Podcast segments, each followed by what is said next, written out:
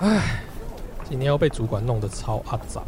每天都有处理不完的事，烦死了。欢迎光临，有时候小酒馆，我是酒保比尔熊。生活中充满着各种让你想要 give up 的事吗？放弃也没关系哦，逃避虽然可耻，但非常有用。不过呢，在那之前，先喝一杯我推荐的酒吧。我有酒，也有故事，在这里，你只要把耳朵借给我，那我们就开始吧。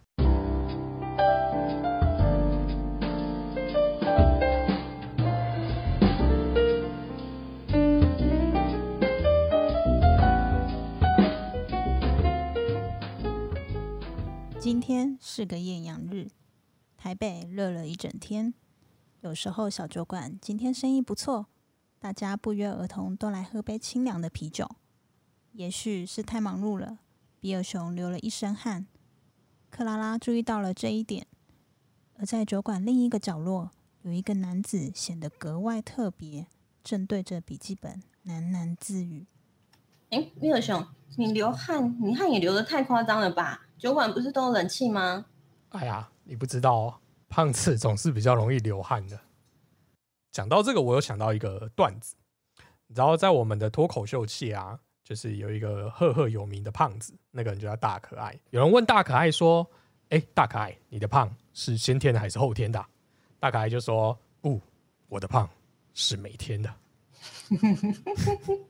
哎，段子没结束。而我的健身教练也曾经这样问过我啊，他说：“你想要减肥是吧？”我说：“对。”那你想要饭前运动还是饭后运动？我就心想说：饭前饭后，我找不到那个真正想要的时间点。我就问他讲说：是哪一餐呢？是早餐、早午餐？还没等我讲完，他就跟我讲说：你现在可以回柜台那边办退费手续。我想他应该是找不到我的饭前跟饭后的差别吧。他听到你吃那么多餐都不想教你了。我我想这么一次，就是对他可能觉得没有成效会被克数。你刚才有说我今天流汗流很多，我突然想到就是水逆是不是也是流汗的一种表现？屁啦！哎，毕竟水从身体里面流出来不就是逆着流吗？是啊。水逆好像一般都在用在星座上嘛。克拉，你对星座有研究吗？星座我还好，但是我蛮关心水逆的。啊？为什么？你知道吗？有人统计说，那个就是每次只要有水逆的时候，股票就会大跌。哎，有这招水逆不是只是在讲口舌之争吗？真的有，你下次试试看。有水逆的时候，我再通知你。那我最近就有真的有这种感觉，就感觉好像老是跟人家讲话不顺，做节目讲话也不太顺，在酒馆应付客人好像也蛮容易争执的。所以我就上次问了一个特别来这里喝酒的那个占星师啊，我就跟他讲说：“哎，我的星座是不是最近有水逆？”然后他就不不疾不徐的从他的那个包包里面拿出一个那个水神镜，对着我叫我认真看。然后我就看着镜子看了许久，瞧不出个什么东西。我就跟他讲说：“是可以看出什么吗？”他就回我：“你的问题不在于水逆，在于油腻。”我觉得这个比你刚刚的段子好笑。哎，今天讲这个段子的目的呢，其实就是要带出我们今天的这瓶酒，它就叫水逆。它是由它是由二三精酿啤酒公司出的，叫做水逆怎么办？那这瓶酒呢，事实上是芒果啤酒，它是芒果啤酒。那所以它喝起来是甜的喽。这瓶酒啊，它其实就是用芒新鲜芒果汁酿造。你们再看一下这个颜色，倒出来就跟芒果汁的颜色是一模一样的。就是光想应该就是一个夏天可以喝的啤酒，我觉得超适合。这个这个甜，香香甜甜的嘛。对，那这瓶酒呢，因为它毕竟是啤酒，所以它会带一点点啤酒的呃啤酒花的苦涩味道，所以它并不是完全甜腻，但喝起来就有芒果的清爽，然后加上呃啤酒花的苦味，所以会有一点点甜甜苦苦的感觉。然后你讲啤酒花的味道，我就觉得好像。不好喝，没关系，你等下喝喝看就知道了。这瓶酒的酒精浓度呢，大概五点二帕，算是比较清爽的酒。夏天就很适合喝这种就是果汁系的那个啤酒，我觉得就真的很不错。不过虽然才五点二帕，但是一般来讲啊，酒精浓度都不低，对胖子来讲好像不是很友善。嗯，我们来问问一下，哎，那个古代人，哎，怎样？哎，是不是古代人都喝很多酒？那像《水浒传》里面都有很多十几斤、十几斤在喝的酒，那为什么古代的胖子好像没有现在那么多？这是废话嘛？以前没有真的有技术啊！以前《水浒传》那个时候是宋朝嘛？宋朝熟啦，宋朝你们不晓得吗？以前我在宋朝喝酒的时候，那个喝法吓人哦，那喝饱的、不是喝醉的啊。对啊，没办法，因为你没有蒸馏技术的情况下，你只能靠发酵嘛。那你发酵再怎么发，要超过二十度以上，那基本上都困难啊。因为你太浓的话，基本上酵会坏掉。就是呃，酵母以前是用曲嘛。这以前现在还是有一点酒叫大曲啊什么的，你浓度太高的情况下，那曲就坏了，曲坏了整坛坏掉。在开玩笑，在以前这粮食的事情啊，那那当然是不行啊。所以说，以前的人喝酒不喝这个十多斤，不喝个是多一点的话，那怎怎么呢？怎么怎么怎么喝得醉？那喝不醉，那喝酒干嘛？不无聊。所以就是你以前人喝这样子的酒，酒精浓度又低，酒精浓度低，热量也不高，而且大部分都是用杂粮粗粮酿的，那要要胖也还真难啊。哦，但我们今天好像一开始的话题是因为我流汗，我很胖。那是你自己说的。对啊，虽然开开一个酒吧其实蛮辛苦，但其实我还是有很有努力的在执行减肥这件事情啊。虽然感感觉起来好像古时候，嗯，为了喝酒而运动，就是应该我觉得那叫劳动而不叫运动。对，可是我们现在呢是在喝酒之前应该要先运动，不然这个热热量真的蛮可怕的。哎，对啊，所以像我现在最近疫情在家，生意不太好的时候，我都呃让自己每天要跳个一千下跳绳。哎，那楼下的岂不是每天都在地震？不会啊，因为我楼下没住人。啊，其实现在的人啊，一天到晚在那边抱怨自己胖啊，然后是怕胖、怕这个、怕那个。其实，在我们古时候人看起来，真的就是太太吃太好，动太少。你们你们平常日常生活中，就你们平常日常生活中要动的部分太少太少太少了，所以就是就是当然就会很容易担心胖啊什么的。事实上。人要胖也不是那么简单的事，你知道吗？在古时候，尤其胖是好事嘛。像我们以前都会说是富富太太啊，或者说就是呃要有福相啊什么的。在以前要胖啊，那还真是一件难事哎。对啊，你真的在以前你是想要胖都很难呐。对啊，但现代人为什么那么简单？就是因为我觉得你们都真的日常生活的都吃的太好了。对，而且日常生活的动作都太少，对，太少太少了。嗯，对，所以古代人都不用特别去运动，因为他们本身就动很多了，不像我们还要每还要去健身房。你想想看嘛，一个古时候的人日常生活的一天哈，我们就从你起床开始讲起啊。起床起身第一件事干嘛？刷牙洗脸嘛。那你刷牙洗脸，你如果不是富贵人家，有人帮你打理好的话，那你就要先去井边打水。打完水以后，然后拿着一个大盆子装，那这就在锻炼你的前股二头肌。然后你要还要走到户外去，以前是没有地下水道啊，以前是没有下水口，你还要走到可以去户外铺的那个地方，然后刷完牙、洗完脸。嗯，你们古代人也知道前股二头肌哦？开玩笑，我活那么久了，我到后面会学会啊。到了现代的时候，就哎奇怪，怎么现代人看起来就是不大不大高壮，力气跟以前关羽差不多大？这就是哎哦，原来有这个玩意儿这样，但是古人还是得学新东西的。哦，原来是这样。是啊，是啊，不然的话活那么久，还一天到晚被人家打趴，不多难看。所以就是你，然后你去外面就是吐一这样吐回来以后，然后你还要再走回来，走回来以后，然后你还要再把东西放回去，然后起床第一件事当然要排泄一下嘛。然后你还要走到户外的茅房，以前没有人会在家里面装厕所，因为以前没有冲水马桶，还是这边臭死啊，所以一定要到户外才可以设茅房。那到了户外的茅房以后，你也没那么舒舒服服坐着，你是得在半蹲着。因为以前的茅房要挖很深嘛，不然的话你一下就满了，那还怎么上啊？所以就是那个要蹲着，而且是要半蹲蹲着，要不然的话你一不小心掉下去，那会溺死的，溺死在茅房里的。这不就是现在最流行的深蹲这个动作？开玩笑，你看每天都深蹲还是固定深蹲，那多厉害啊！对啊。那你走回来以后，然后终于可以找时间去吃个饭了，然后你还是得要先捡柴火、开灶、生火、拿锅、打水，这样你看，光是起床然后做完这些事情，这一个动作系列下来，绝对比现在一天一现代人一天的运动量都要多啊！嗯，天哪，我觉得真的好难想象哦。而且我想象的是，如果便秘的人，他的深蹲的 效用应该更大。哎，不过这倒是我我们古时候人几乎不便秘啊，真的假的？没有太神奇啊！不，因为你看嘛，我们吃的东西大部分都是天然的膳食纤维啊，还跟你们现在一样在那边。吞那个胶囊啊，不笑死谁啊！以前哪来哪来那么那么精致的东西可以吃？哪来那么多盐可以吃啊？要便秘很难。而且你看，你运动量这么大的情况下，你的肠道绝对很健康的。古时候要便秘还真是难事啊！真的耶！而且以前的东西也没有那么精致。对啊，对啊。天哪，那像我们现在都没有办法拥有那么多的运动量，那我们可能真的要改变，没办法改变习惯，那我们就改变审美好了。说要改变就是审美这件事情啊，我觉得也没有好像没那么容易耶。就是毕竟时尚媒体好像还是以瘦的为主嘛，所以我觉得这件事情来讲应该比较难。所以我最近还是煞费苦心帮自己准备了零卡啤酒。你看人生是不是很折磨？那它有酒精吗？没有啊，很像酒有酒精的气泡水吧？我觉得应该是这样。听起来就好像很难喝的样子听起来人生就非常的暗淡。除了这个之外，你还有什么减肥的方尝试过减肥的方法吗？呃，我觉得这一路上我应该是颇有心得，而且这些心得应该都蛮没有用的。颇有心得，对，不是是失败过很多次，我大概跟国父差不多。从一开始，我最早第一次想要减肥的时候，当然已经从运动开始嘛，毕竟还年轻，所以就会很认真的运动。但因为也许在发育，所以你运动完又吃特别多，然后又运动，然后又吃特别多，然后又交了女朋友，这才是重点。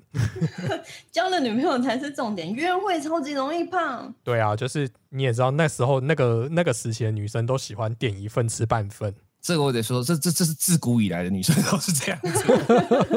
你说。以前都是父母之言，媒妁之命嘛。那以前就是这样，就是见面，终于有机会见面了，就是终于第一次看到说你要娶的人是谁了。如果是穷苦一点人家的话，可能就是就是结婚当天才知道。那有钱一点人家的话，当然还是为了面子什么的，还是得去对一下，还是得去看一下。所以有的会有比较有钱人家会有机会看到。那自古以来呢，就有一个习惯，就是在第一次见面，或者说女孩子跟男孩子在一起的时候，女生不能吃太多。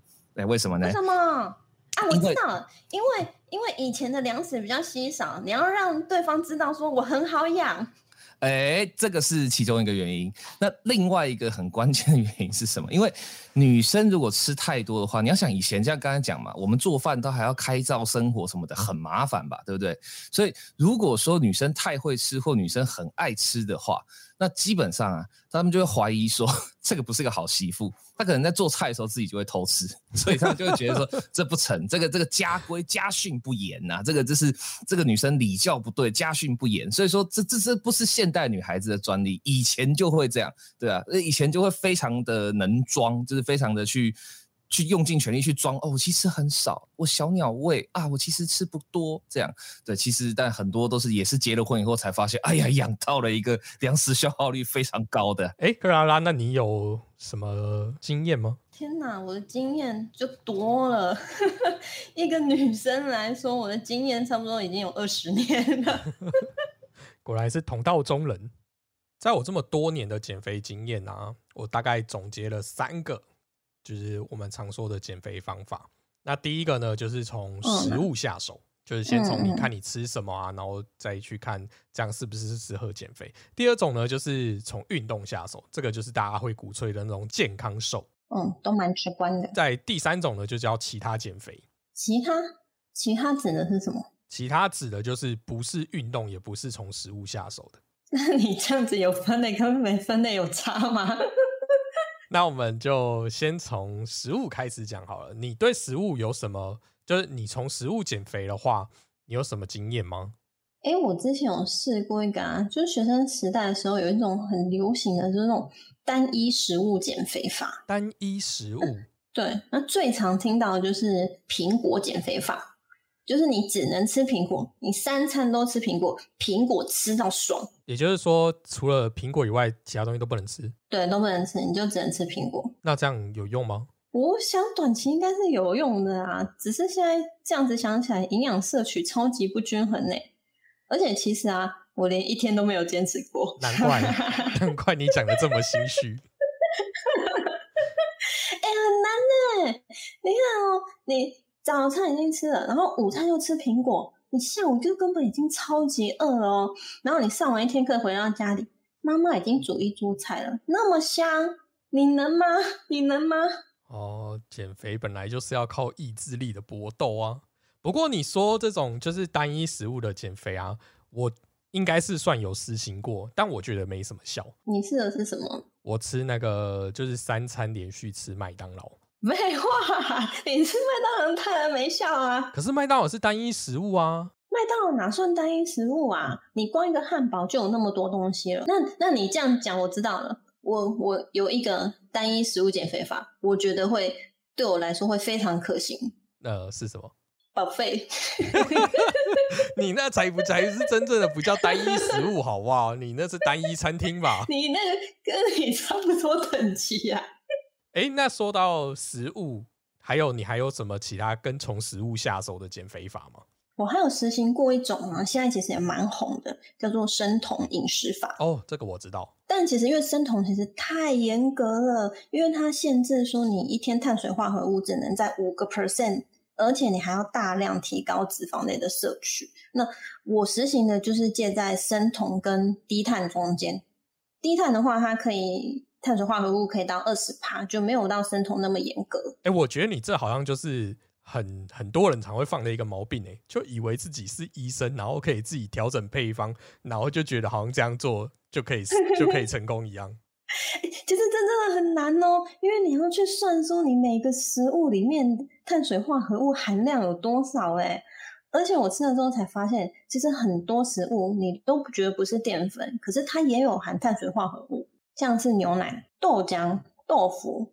你根本不会觉得它是淀粉，对吧？这不是都是人家常说的好的蛋白质吗？对啊，但是其实这些蛋白质都有含碳水化合物，你这些你通通都要把它算在里面。所以其实如果你只是单纯不吃淀粉，都不一定能够达到生酮。哦，像我啊，我就是好爱吃玉米，好爱吃地瓜，好爱吃马铃薯，这些伪装成蔬菜的淀粉，我都超爱吃的。难怪你好像没什么成效，其实有啦。我后来啊，其实我就是这些，就是控制着吃，然后淀粉完全不吃。那因为我本来就没有很爱吃米饭，所以我本来觉得说那应该还 OK 吧。嗯，没有，殊不知人就是这样子，你越不能吃什么，你就越想吃什么。哎，而且我有一阵子因为太想吃炒饭了，我这辈子从来都不知道，原来我有那么爱吃炒饭。而且因为不能吃淀粉啊，然后大家就会吃一些取代淀粉的食物，然后大家就是会想法去吃像是什么呃节瓜面呐，或是花椰菜泥这一类的。哦，听起来好像是婴儿食品。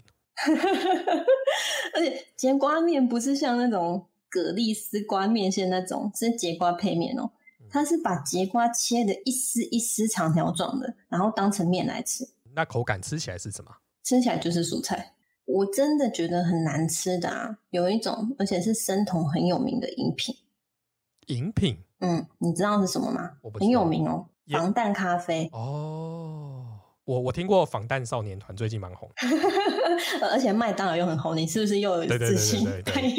所以防弹咖啡这件事情我没什么兴趣啊。防弹少年团的鸡块我倒是吃蛮多的。你没有兴趣也是正常的，因为它喝起来真的是。我想不到一种不造口业的形容词。它 喝起来就是那种，因为它其实就是咖啡，然后加油嘛，喝起来就是有种苦味的橄榄油。哦，好，那这样子我想起来，如果是咸味的橄榄油，我可能就比较爱。毕竟你知道吗？我很爱吃卤肉饭，那我们它可真的是越油越好。如果诶。生酮饮食可以天天吃卤肉饭的话，我应该很容易实现。你光淀粉就不行了，好吗？哦，我觉得你这样真的太痛苦了啊！就是这个也不能吃，那个也不能吃，连酒都不能喝，我觉得这样太折磨我了。那我们还是换一种减肥方式，就是我刚才说的第二类运动减肥法。哎，说到运动啊，你知道曾经啊有一个方法很流行，叫保鲜膜减肥法。保鲜膜减肥法那怎么用？保鲜膜跟运动哪里关系？保鲜膜是拿来煮菜用的。说哎，突然你讲到你专业是不是？对啊对啊对啊。因为那个时候啊，就是有一个女明星，她在产后之后快速的瘦下来，所以她这个方法就是红极一时。她的方法就是啊，你每天早上要包保鲜膜，就是把你自己缠缠保鲜膜缠得很紧，然后去跑步。这好像是蚕宝宝，或者是包什么腌什么五花肉之类的。而且你包保鲜膜还是有 make 的耶，你关节的地方不能包，要不然你就动不了。这样感觉起来好像跟木乃伊差不多。对我那时候去跑步的时候，都觉得天啊，我好像木乃伊哦。哦，所以木乃伊是因为要帮他们减肥，难怪他们都那么瘦啊！终于找到原因了，对，终于找到。那个埋藏了四千年的原因，原来是这样。嗯，原来是这样子。哎、不过像运动这种啊，就是你要叫一个像我这样的胖子去外面跑操场或那种晒太阳，我真的觉得这太折磨我。所以我们那时候还有流行另外一个运动，我觉得大部分应该也都接触过，就是郑多燕。哦，我知道，我也有用过哎、，他那时候真的很红哎、这你要看一个好像是我记得他是应该是六十岁吧。超红的，我还有买他的书。我靠，那你那那看来这本书的成效应该也是不好了。不，我我在那时候跳郑多燕的经验就是，就是我们觉得啊，我们来一样，就是一天好像跳个十分钟就有机会瘦，就每次跳不到五分钟，我膝盖就炸裂，我就把那个影片关掉了。哎，五分钟你也坚持太短了吧？他 他一个影片不到四十分钟欸吗？所以胖子之所以为胖子就是这样嘛。而且他有一个一直动作，就是摇那个骨盆的，你可以哦。但那不行啊，那个我看起来就像一个人直直站着，然后就是左右抖动的那种感觉，像那个那叫什么？哎、按摩棒的样子。好了，我觉得这个运动其实对胖子来讲也太折磨了。我们最后还要讲一个我最后最大的那个分类，叫做其他类，也就是我觉得靠一些外力来减肥，这是我觉得觉得最有效的。嗯，当我们自身已经没有办法达成的时候，就要借助外力的时候了。对对对，我觉得外力这件事情就是减肥的不二法门。最常看到就是比较剧烈一点的，像那个啊白云，就是有那种割胃，我超想去割一下胃的，感觉吃比较少就会变瘦。我知道还有一种，他会把你那个小肠，就是有一节拿掉，因为肠胃是肠是吸收的啊，对所以他就拿一节拿掉之后，你就减少那个吸收。你有靠过什么外力来减肥吗？我有试过一种，就是中医埋线加上吃中药，哦，中医埋线这件事情，我好像也有经验。看来也是一个减肥达人呢、对同道中人。你知道，就是这种的外力，而且人家说可以轻松瘦又局部瘦的东西，一定要去尝试一下。我当时还特地从板桥，然后骑了大概半小时车去三重那边，然后去特别找了某位中医师去做那个埋针的这个动作。嗯，我就是去板桥买的、哎你还特地结果我舍近求远了啊！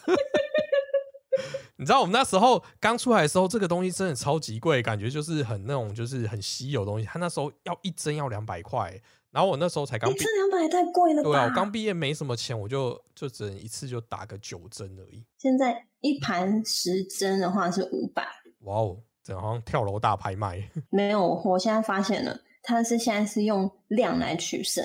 你知道我第一次去看的时候，他建议我买几针吗？呃，二十针吧。八十针，哇靠！你是要把自己变刺猬吗？对八十针也太太夸张了吧！我那时候真的瞎歪了。所以你觉得这是一个有效的方式吗？其实我觉得是有效的耶，哦，但就是就是很痛苦而已。因为你知道我加起来这样前前后后总共扎了几针吗？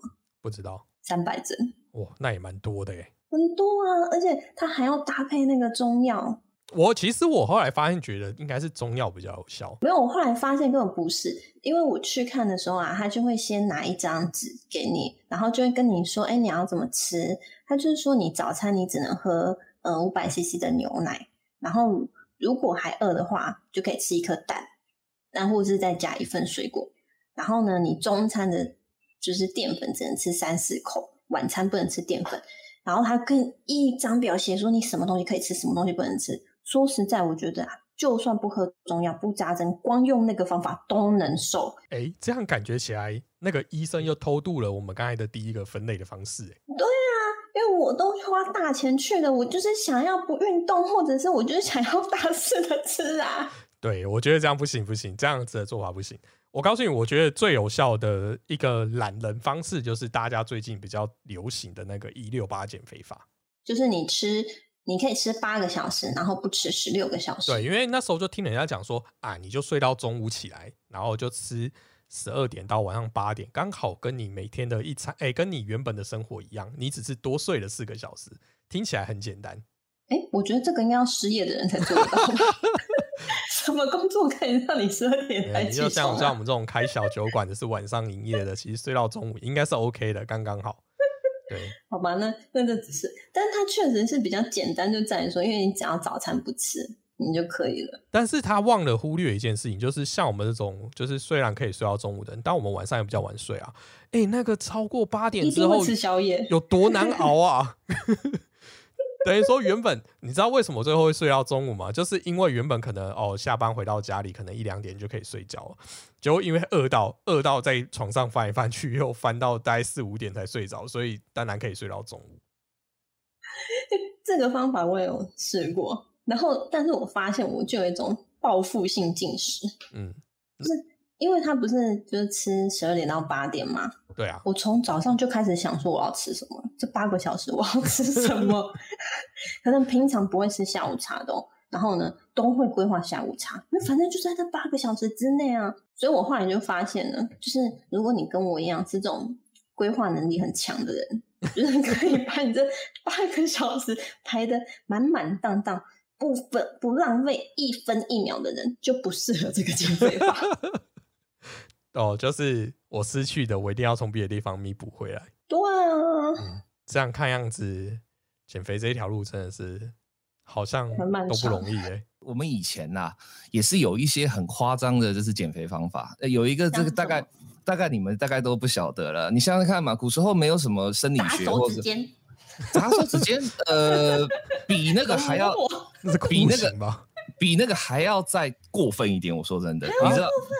你想想看嘛，古人最喜欢做什么事情？当他不知道答案的时候，观察动物嘛。你看华佗就跑去看五禽戏啊。你想想看，在生活中什么样的动物可以忽胖忽瘦？最常看到的动物忽胖忽瘦是哪一个？忽胖忽瘦，对，完蛋了，完蛋！我们这频道不是 Discovery，耶对啊，就是熊，就是熊啊，熊会冬眠啊，熊冬眠起来的时候就瘦了呀，因为它必须要吃很肥，然后度过一整个冬天嘛那。蛇它的冬眠比较不需要吃那么多，因为蛇是假死啊，冬熊的话是只是进入比较低的循环这样。那不就你们两个？对啊，哎，对，所以 所以我为了过冬，哎，对，那可是熊啊，这是有的时候冬过冬的时候吃的太多的时候，它醒过来发现，哎呀，我怎么这么胖？还是不不身体行动不便当？熊会去干一件事情，叫什么叫摔瓢？就它会爬到树上去，咚掉下来这样摔，啊它就会一直对。东北有一个，这些很多老猎人都还知道，还看过这种摔瓢的事情。那很很快的，古人就发现这个事情，就发现说，哎呦，熊会这样子摔瓢，哎真的，，所以嗯熊也有审美观哦，啊，不然熊也会觉得自己胖。不是因为太胖的话，它会不方便行动。因为春天醒过来，下一件事情是要干嘛？是要交配啊！哦你跑哦，他会被讨厌啊，不是不是讨厌，是是熊也歧视胖子。是会是会是会打不过别人的熊。你其他你想想看嘛，一个一个一个一个一个一个胖嘟嘟的一个一个男生，跟一个一身精壮跟阿诺一样的男生，他打架打起来的话，那当然是胖嘟嘟男生输面大一点嘛，是吗？可是量级不一样啊。量级不一样。对啊，他压死他就赢了，对啊，熊熊熊要站起来就花力气吧，他 走走走不好。站都站不起来，就你们这真的是一听就知道是现代孩子，连熊都没有看过，这真是不行啊！没有看过熊啊？除了在那个，除了看熊猫之外，啊，在动物园，现在还没看啊？对，你们现在很少爬山哈，所以就动物园呢。山上还是有熊啦。台湾的你台湾山要找到熊是一件很难的事情了吧？诶，应该要找到熊的都活不下来了吧？不会，台湾的熊狗熊不大，呃越长越歪。反正就是因为他看到熊会这样摔瓢，所以很快的古人就发现一件事情是哦，所以原来打击拍打哈是会有效的减肥的。所以说没有错，以前的女孩子，或是如果说以前呃特别想要，因为以前在后宫嘛，争夺比较竞争啊，不知道大家都听过那句一个老色鬼的话，就是楚王爱后腰，后宫多饿死嘛。呃，喜欢喜欢细腰的一个皇帝在，那后宫就一堆人饿到死啊，因为想想要把腰变细这样。那拍摔打这个事情有什么好处呢？你第一个拍摔打，的确你现在的科学观点来讲，也是你这样拍打的时候，脂肪会容易燃烧嘛，然后会就是有有反应嘛，你的那个皮下脂肪会会被刺激嘛。那另外一个部分是什么？你饿的时候把你暴打一顿，把你打的这个样子，你还吃得下？对啊，所以就是用这个方式，就是很残暴的减肥法也是有的，对啊。啊，所以他们的方法就是叫别人来打自己哦。哎，对，真的是哎，所以那个电影里面打我啊，笨蛋是真实会发生的耶。那那个那个是那个人机车，哎、那跟他要减肥没关系。但以前在后宫里面哦，就是宫女之间会互相砥砺、互相督促，就是说啊，我不行，我我太胖，我这样子腰不够细，我不会被喜欢，打。然后就自己把自己的手张开，然后就吊在就是柱子上或干嘛的。另外一个人就拿着一根大棒子，真的就是打。对啊，天哪！哎，所以他们以前只能在说拉出去打二十大板，其实不是惩罚，是不是？是一种奖励。还要花钱去买啊，减肥课程的。你想哎，那个是哎，以前打被被主人说拉下去打二十大板，我想说天啊，太棒了，减肥。我说你们这些现代孩子真的是都，以前那个叫代人才奇怪啊。以前那个叫停杖，你以为是用平的板子打？不是啊，那个是用有刺的棍子，那是用有刺的棍子打，那是会把人打死的啊，那个是处罚啊，那个不是对啊。那你们古代人好变态。没关系啦，那克拉人，你下次如果想瘦脸的话，我可以代劳。不用不用不用不用不用，我现在蛮满意的，吓都吓歪。哎，不过我跟你们讲啦，其实我跟你讲，从我们活了这么久的穿越者，你从古到今这样看下来，哈，胖瘦这种事情，我跟你们讲，根本不是审美重点，根本不是。为什么不是审美重点？可是常常就以胖为美啊。对，没错，你想想。历史上任何一个时代，任何一个地区文明，一定都会有可以把胖当成美的。然后同一个地区、同一个文明，也可以有把瘦当成美的。所以表示是说，其实胖瘦的美丑都是可以成立的，你的眼睛都可以过过得去，都都是都是看得出来，应该说都可以接受的，对啊。所以其实胖瘦这个问题哈，你们你们刚刚讲的这些担心啊，然后这些为了这个去追求的，在我看，在我们活了这么久的一个穿越者来看。都是文化上的问题。事实上，这个是一种就是文化上的猎巫行为。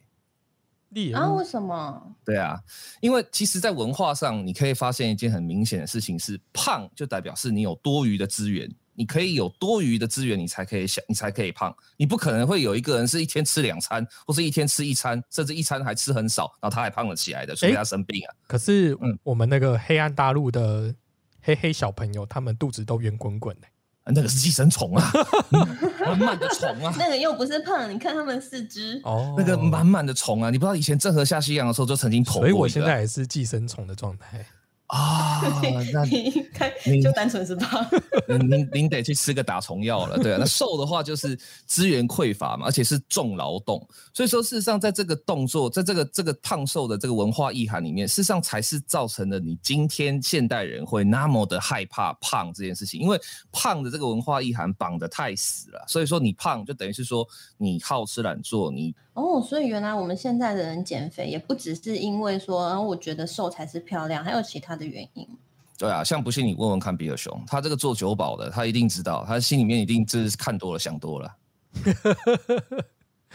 没有啊，我就跟人家讲说，人能吃就是福啊。对嘛？你应该要说能喝就是福。你知道，身为一个跟这种餐饮有关系的从业人员啊。那像我们就要推荐人家喝好喝的酒，然后推荐他吃好吃的东西。如果自己长得一副就是很精壮，甚至很枯瘦，好了，你会相信我是个美食评论家或是美酒评论家吗？哎，真的，真的，真的，真的，你仔细想想。你回想那种厨师出来那种圆圆的，就会觉得说，哎，他做菜一定很好吃。对嘛？所以这事实上都是文化因素比较多。所以比尔熊他现在的胖，事实上纯粹是工伤啊，他这个是为了为了就是商业的思考，这是很正常。为为了自己的店这样，哎呀，付出啊，付出啊。嗯，天哪，你 你竟然在今天得到了一个很好的借口。没没，我一直都知道这件事情，只是我不方便与外人言而已。对，你们就是这些渔民不太不太能理解我们的苦衷啊！哎，所以我就觉得你们这现代人啊，这日子过得这么好，可是你们都把自己的日子过得好苦啊！我都觉得奇怪，你们现在已经这么健、这么这么方便了，这么便利了，怎么可以把日子过得这么苦？你看，你们好不容易胖了一点，以前古时候人好不容易胖了一点，那开心的不得了哦！我日子过过得比较滋润了啊！我终于就是已经可以跻身这个不用太劳动的这个日子了。这样，如果你们现在是胖一点，就是 哦，我胖了怎么办？这样啊，这这还是喝酒也是啊！你看你们喝酒进来喝个酒。以前的人，你光是要能够酿酒啊，你光是那个粮食有多生产一点，终于有剩可以酿了，不用就是吃完以后在那边担心明天今年冬天怎么办。那酿酒就很开心了。然后在酿着等的这个过程里面，要等多久啊？这可能要一年半年以上。然后你们现在人是走啊，喝酒啊，去哪买？Seven 啊，Seven 好 low，不要了，去夜店了这样。哦，你们这酒喝了还要这样去计较，说这是 这个喝的怎么样？然后最后我觉得最惨的就是说，你看你喝了酒，担心胖。你不喝酒，担心没朋友；你喝了以后，然后赶快去运动，又担心喝酒以后就是就是运动没效果。哇，你们这这么方便的日子，可是就是日日子过得这么的辛苦，这么的痛苦。我觉得你们真的是欠缺一个事情，就是说。你们过过一次这种不便利的生活，或是不方便的生活的话，胖啊、瘦啊，或者是酒啊，都不是问题的，因为你就知道你到底要什么了。哎呀，明明大家就是来小酒馆喝点酒，我们要听这个古代人在这里唠叨。嘿嘿嘿，没办法，我也没别的地方去，我就只能一直待在小酒馆里。人生好难，酒还是畅快的喝就好。有时候小酒馆欢迎你脱下面具，做你最真实的样子。如果你喜欢这个节目，请在你收听的播放软体按下订阅追踪。Apple Podcast 用户除了留言，也可以打赏五星好评。谢谢犹台路易食堂上周的五星好评。另外，也可以追踪有时候小酒馆的 IG。